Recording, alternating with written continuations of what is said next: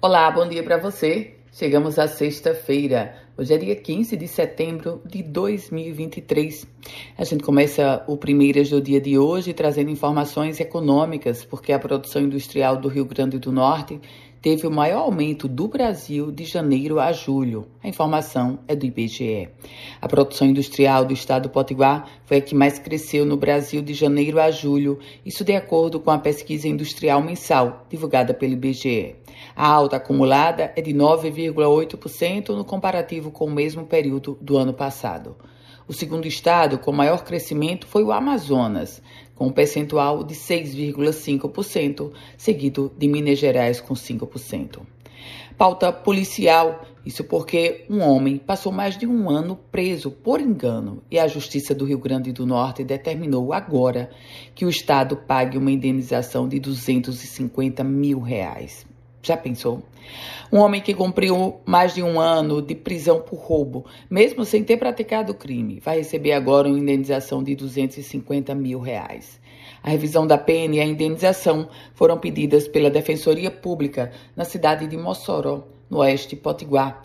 A vida de Francisco Robson da Silva sofreu uma guinada lá em 2021 quando ele descobriu que deveria cumprir uma pena de cinco anos de reclusão por uma condenação de roubo que ele nunca havia cometido. E a previsão para a conclusão das obras na Ponte de Igapó 18 meses, quem afirma é o DENIT. O órgão explicou que o bloqueio na atual, no sentido Igapó Centro, vai durar cerca de 12 meses e deve ser seguido de outro, do, com duração de seis meses de interdição, exatamente no sentido contrário pesando no nosso bolso. O quê?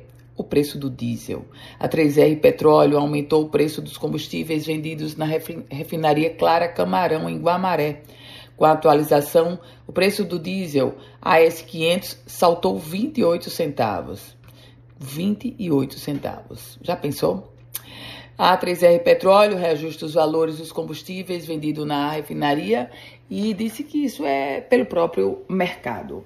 E o concurso do Tribunal de Justiça do Rio Grande do Norte entra numa nova fase, porque a Fundação Getúlio Vargas, que é a banca organizadora do processo seletivo, divulgou dois editais de convocação para os candidatos que disputavam vagas para os cargos de nível superior.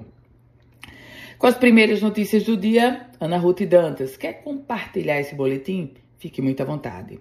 Para começar a receber, envie uma mensagem para o meu WhatsApp, que é o 987168787. Uma excelente sexta-feira para você, um grande final de semana.